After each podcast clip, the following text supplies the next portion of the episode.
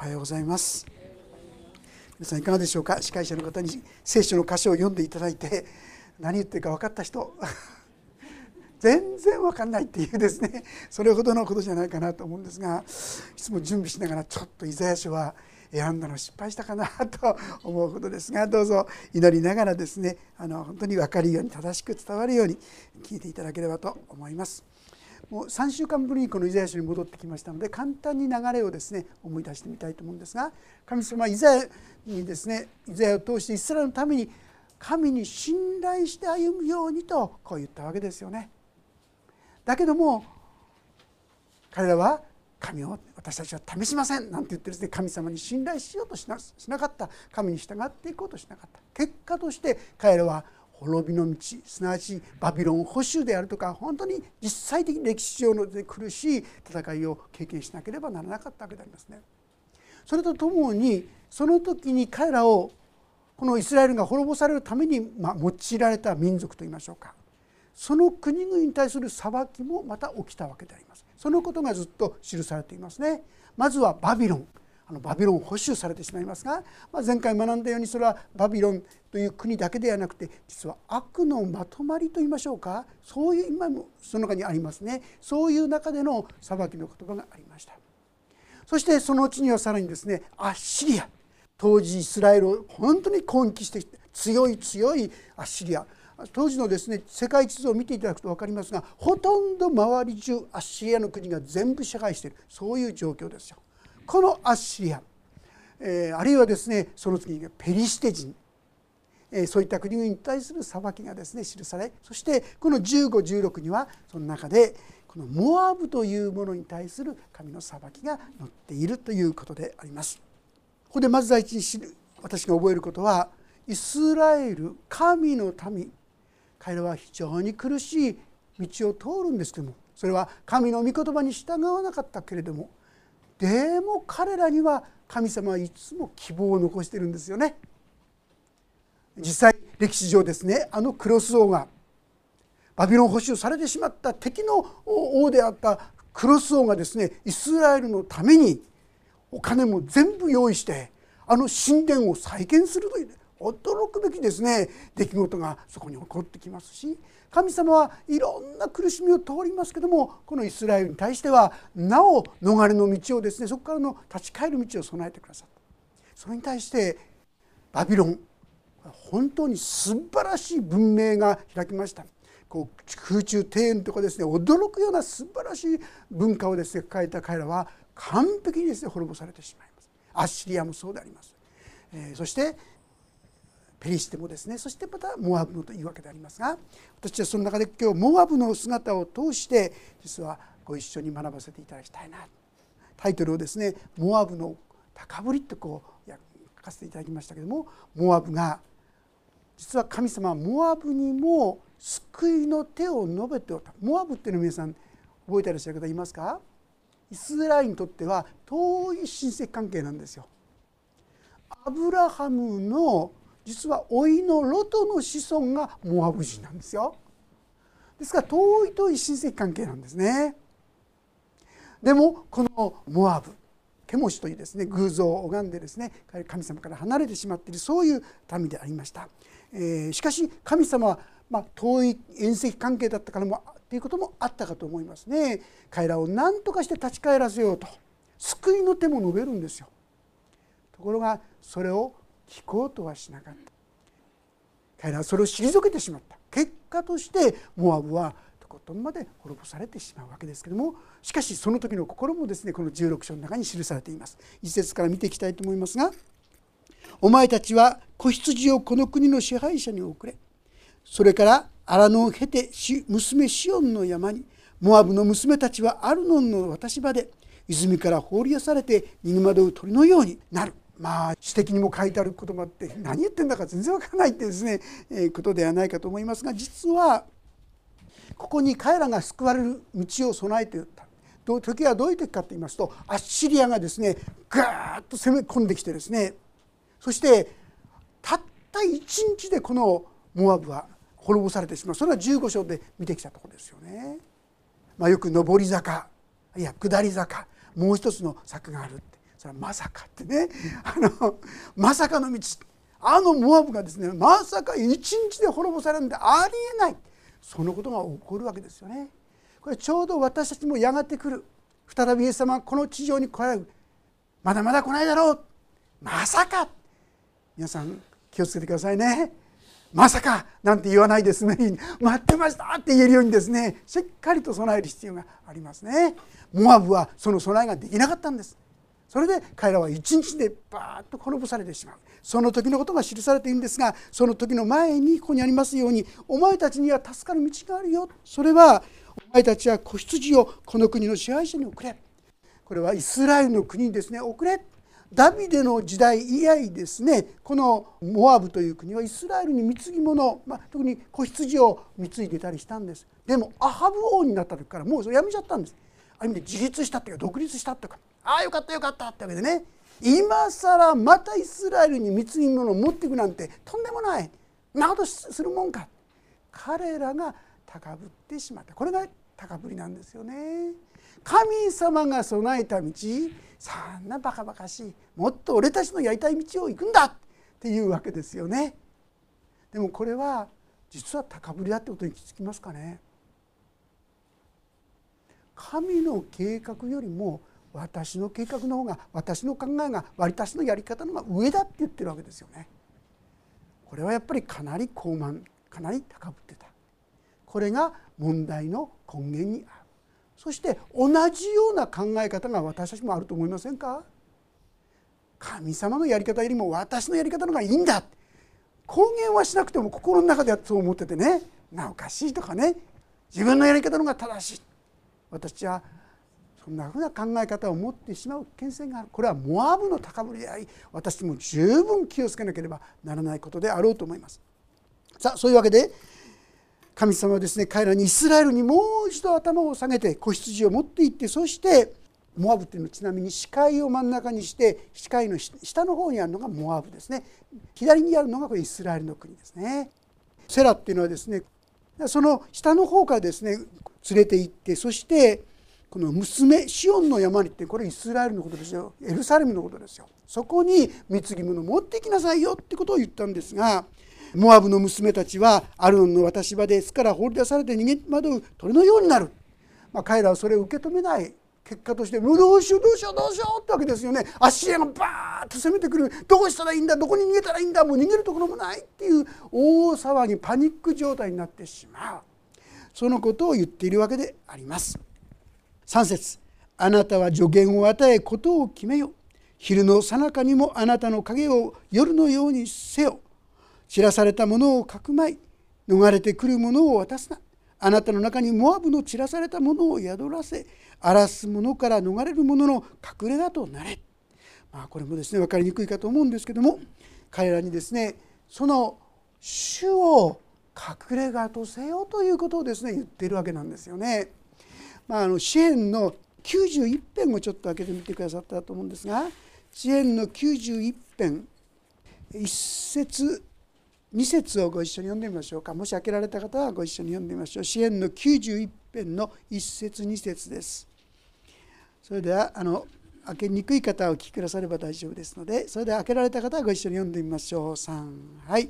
意図高き方の隠れが住む者その人は全能者の陰に宿る。私は主に申し上げよう。私の酒どころ。私の砦。私が信頼する。私の神。私たちは本当に神を隠れ家とするべき。酒どころとするべきなんですけども、まあ、ここで言ってるのは昼の最中にもあなたの影を夜のようにせよ。これはもう昼のですねこう戦いがどんどん来るわけですよね。それをその中で守られるようにそれは主に頼るようにということを言っているわけであります。散らされたものをかくまい隠れている逃れてくるものを渡すな。あなたの中にモアブの散らされたものを宿らせ。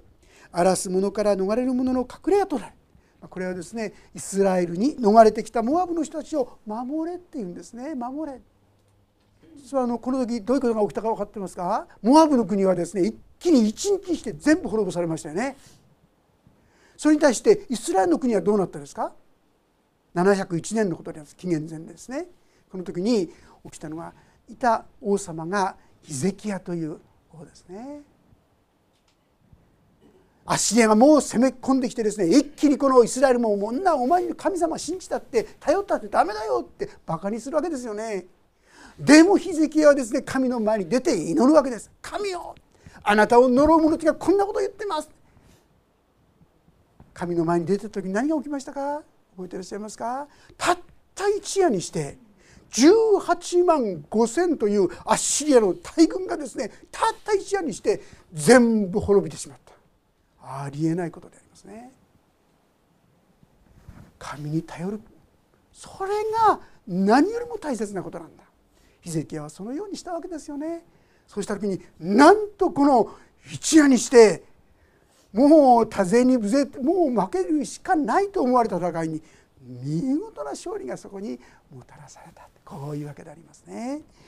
さてそういうわけであなた方はこの方のもとで休みなさい。そして彼らはそのようにしてモアブの人たちを守るべきだ。こう言ったわけでありますが、えー、そのことについての説明がさらに続きます。虐げる者が死んで破壊も終わり踏みつける者が力消え失せる時一つの王座が恵みによって固く立てられる。ダビデの天幕で真実をもってそこに座すのは裁きをし公正を求め速やかに義を行う者。まあ一つには今言ったヒゼキヤ王のことを語っている面があると思いますがしかしここはそれだけではなくて世の終わりのまさしくキリストの支配ですよね。神の支配のことまでここでは予言していると思われます。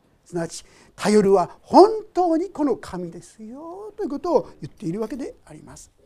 さあところがこのような神様の助けの手と言いましょうか申し出と言いましょうか言葉言葉に対してモアブはどうしたんでしょうか。6節。我々はモアブの高ぶりを聞いた。彼は実に高慢だ。その誇りと高ぶりと不遜さ。その自慢話は正しくない、まあ、あのモアブという国はですね比較的気候も良くて作物がよく取れたんです。農作物がよく取れてですねブドウもたくさん取れてそういうお菓子もたくさんできて豊かな国だったんですね。そして自分たちは大丈夫だ。間違った安心を持っていた。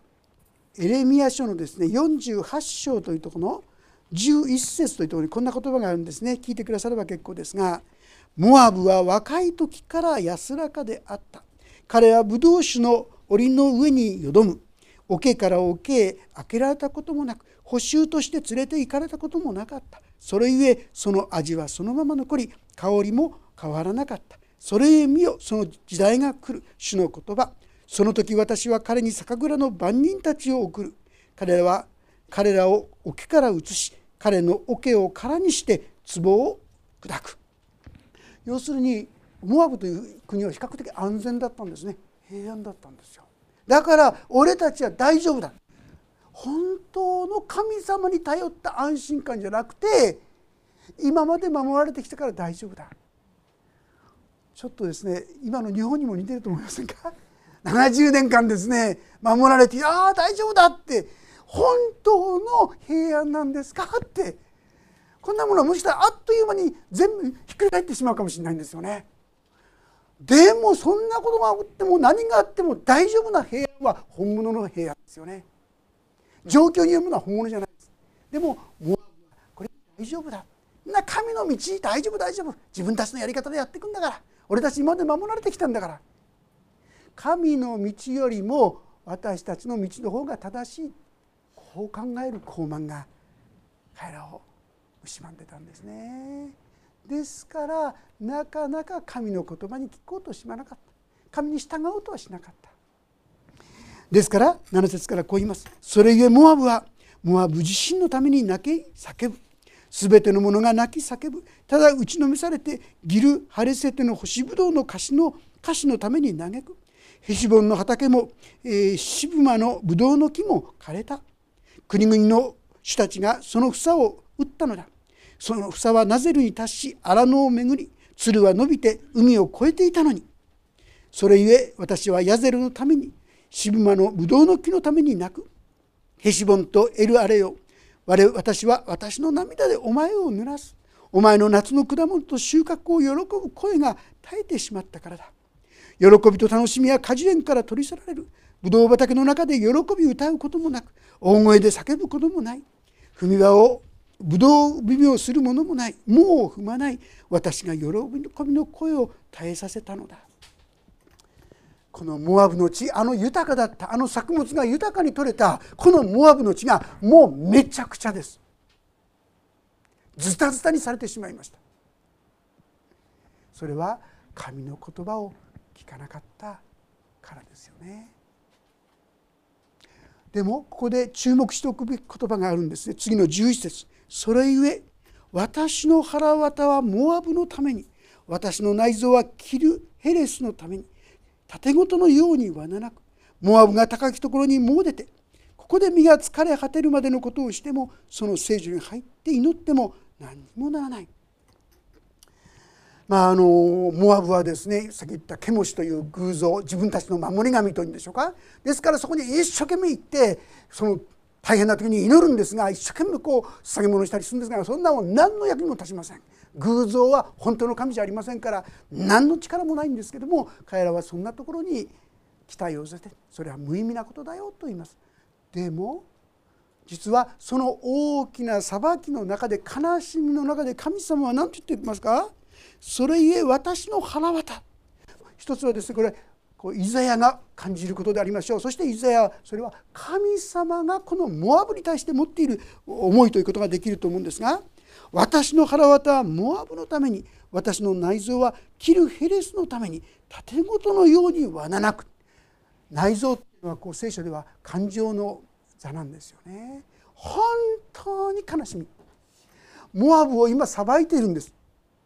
でもいい君だって言ってんじゃないんですよ。なんでお前たちはこの神の訪れが分からなかったのか？神の言葉が分からなかったのか？イエス様はエルサレムの町で言いましたよね。エルサレムああエルサレムエルサレムお前たちはなぜ神の訪れの日を気づかなかったのか？って言ってエルサレムが滅ぼされるように今ですねモアブのこの地を滅ぼされる。でもそれは喜んでしてるんじゃない。神様は本当に悲しみながらいや自分の内臓をよじるようにして。実は悲しみながらそれを見ているってこう言うんですよ。よくあの団長の思いっていう言葉ってありますよね。団長の。あれどっから来てるかってね。ちょっと読んでたらこんなん出てきたんですね。中国のね人があの船でですね行ってたら混乱。かな、まあ、とにかくその人がですねしもべがそこにいた小猿をね取っちゃったんですって。小猿を船に乗っちゃった。そしたらですね親猿がその取られたっていうことが分かって悲しくてずっとキャーキャーキャーとですね叫びを上げながらその船をずっと追ってくるんですって。そして追ってくる中でついにはその船に乗り込んでこうしてその小猿を守ろうとしたんでしょうか。ところがその船の中でその親猿はもだえ苦しんで悶死っていうんでしょうかね。急にそこでそういうことがあったのにどうしたんだってこうお腹をですねきいてみるとその腸がもうぐちゃぐちゃにですね断ち切られてたんですよ。子供を思う親の心ですよね。本当にこの悲しみをそれはなんと腸をですね内臓をぐちゃぐちゃにするようなそれほどのものだったまそこから団長の思いっていうのがですねこう出てきた言葉らしいんですけどもまさしくここに出てくる神様のですねその内臓が罠なくそれですよ。神様はですね平気の閉鎖で苦しみや悲しみを与えるんじゃないんですよ。本当に団長の思いの中ででも神は裁きをしなければならない。なぜなら人間は自由意志を神の形に作られてますからね。ですから人間はその自由意志によって自分の責任もあるんですよ。裁きも受けなければならない。だからその道じゃないようにちゃんと救いの道は備えるんだからその道に来るように。神様は何度も何度もそう語るのにモアブはそれを大丈夫。関係ない。自分たちの道でいや大丈夫だからと。その道を行ってしまった。だからその裁きをあなた方は受けなければならない。本当にそれは単調の思いだ。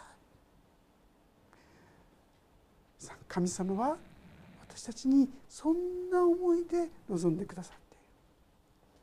私たちはもう一度この神様の身思いを心にしっかりと受け止めさせていただく必要があるのではないかと思います。そして13節からはこれが以前から主がモアブについて語っておられた言葉である。実はこれはこの時言ったんじゃない。前から何度も何度も語ってるんですよ。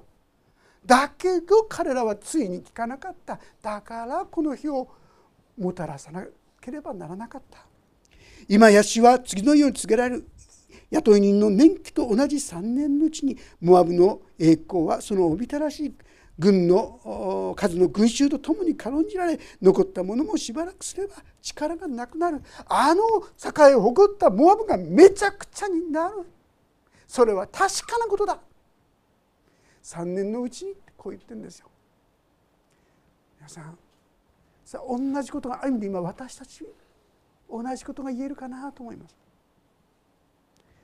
私たちにも世の終わりが来ることがはっきり語られてますよね。もうすぐイエス様が来られることが分かってますよ。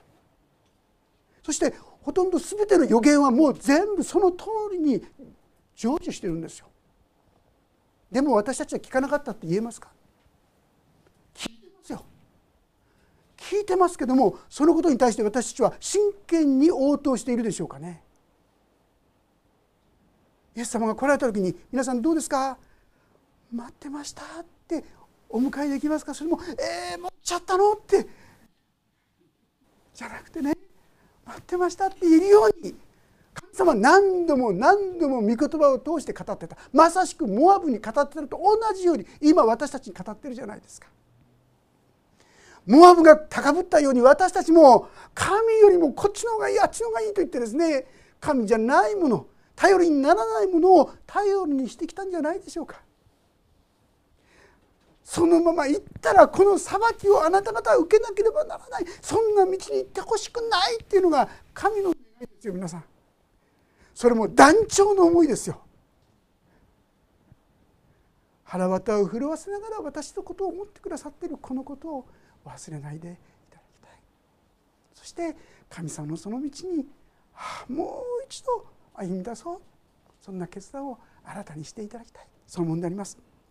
黙示録というところちょっと開けてみたいと思いますが黙示録の3章の言葉を聖書の一番後ろですね3章の15節からの言葉をちょっと読ませていただきます。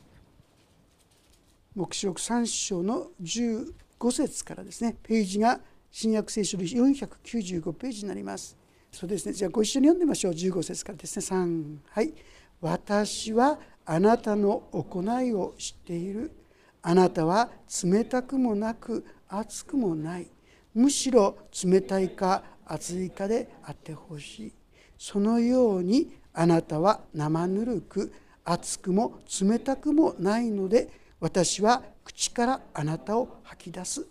あなたは自分は飛んでいる豊かになった。足りないものは何もないと言っているが実は惨めで哀れで貧しくて盲目で裸であることが分かっていない。私はあなたに忠告する。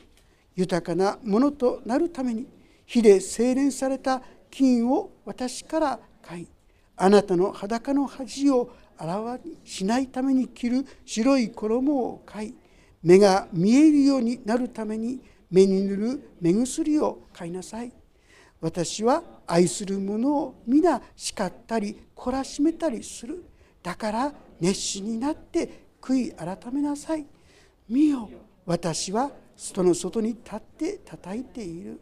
誰でも私の声を聞いて戸を開けるなら私はその人のところに入って彼と共に食事をし彼も私と共に食事をする。私たちはこのモアブと同じようにもしかするとこのような神の言葉を無視したり軽く見積もったりそれを見て見ぬふりをして過ごしてはいないでしょうか。もう一度神様の前に本当に自分の罪を認めていく。そして神の言葉に聞くものとなっていく。これが大切ではないでしょうか。神様は砕かれた悔いた心神をあなたはそれを蔑まれませんとこう言ってんですね。あの支援の51編これはご存知の通りダビデがですね大きな罪を犯してしまいました。自分の本当に忠実なしもべであったウリアの妻をですね奥さんを奪い取ってしまうおまけにそれをごまかすために今度そのウリアをですね戦前の戦いの一番厳しいところによってそして戦死するように仕向けてしまう。とんでもないことをする。ごまかそうとするわけですよね。でも神様はここにナタンという預言者を使わしてそしてダビデが犯した罪をですね認めざるを得ないようにしましたね。その時にダビデはどうしたんですか？ごまかしましたか？そうじゃなくて彼はその時に語ったのがの51編ですがちょっとだけ読ませてもらいますね。支援の51編ページが旧約聖書985ページであります。お読みします。神よ私を憐れんでください。あなたの恵みに従って私の背きを拭い去ってください。あなたの豊かな憐れみによって私の咎を私からすっかり洗い去り私の罪から私を清めてください。まことに私は自分の背きを知っています。私の罪はいつも私の目の前にあります。私はあなたにただあなたの前に罪あるものです。私はあなたの目に悪であることを行いました。ですからあなたが宣告する時あなたは正しく裁く時あなたは清くあられます。ご覧ください。私は戸がある者として生まれ罪ある者として母は私を身ごもりました。確かにあなたは心の内の真実を喜ばれます。どうか私の心の奥に知恵を教えてください。ヒソプで私の罪を除いてください。そうすれば私は清くなります。私を洗ってください。そうすれば私は雪よりも白くなります。楽しみと喜びの声を聞かせてください。そうすればあなたが砕かれた骨が喜びます。三河を私の罪から隠し私の咎を全て拭い去ってください。旅ではもはやですね言い訳をしませんでした。いやバテシェバがね悪いとこにいたんだよとか言いませんでした。私の罪が私の咎ごと自分の問題に直面したんですよね。ごまかしなかった。その時にダビデはこの17節のに書いてあるのはここです。神への生贄は砕かれた。霊打たれ砕かれた心。神よあなたはそれを蔑まれません。神の前に正直に自分の愚かさ間違いを認めるものを神は高くしてくださるんですね。私たちもモブの高ぶりからなれようじゃありませんか。私は大丈夫。平安平安。別に問題ないよ。本当にそうでしょうか。御言葉に前に照らされるとですねああ自分の中の不誠実さ。自分のごまかし。自分の高ぶった思い。いろんなものがはっきり見えてくるんじゃないでしょうか。そうですよ。私はそういうものでしたと。こう祈ることを神様待っておられるんです。内臓をよじるようにして団中の思いを持って私たちがそのように主の前にへり下ることを待っておられるんです。神は高ぶる者を退けへり下る者に恵みを保う。この恵みの道に今週も共に歩ませていただきたいと思います。へり下りの道高ぶるモアブの高ぶりを捨てて正直に自分の愚かさ弱さこれを認めていく。そんな恵みの道に共に導かれていけたらと思います。お祈りをいたします。天の神様私たちはなかなか自分の本当の姿を見ようとは思いません。見たくありません。惨めな姿を認めたくないのです。でも主よあなたはその本当の姿を知りそしてその姿から私たちを救い出そうとくださっていることをありがとうございます。にもかかわらずその姿を見ようとしないでごまかしていい加減な歩み方をする我らですけどもそんな私のために腹をよじるようにして断腸を持って自らの命を十字架にさことのゆえに心から感謝をいたします。どうぞこの愛をこの犠牲をもっと深く正しく受け取ることができますように。そしてこのお方の前にへりくだるものとしてください。大丈夫だ。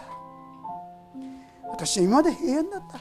そんな高ぶりを捨てて惨めな愚かな弱過ちをいる自分を正直に告白することができますように。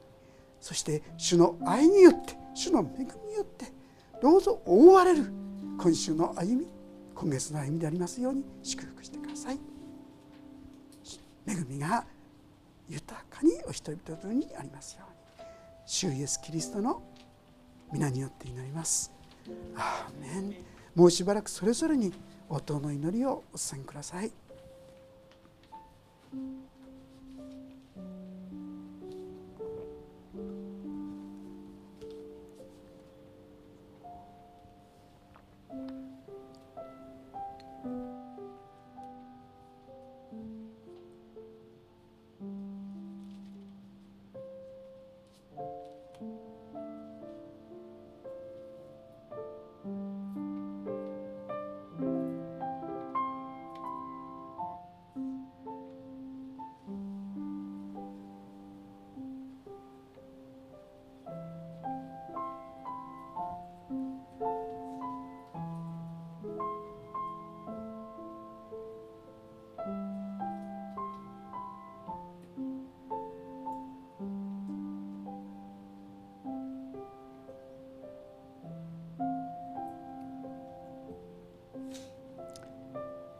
イエス・キリストの皆によって祈ります。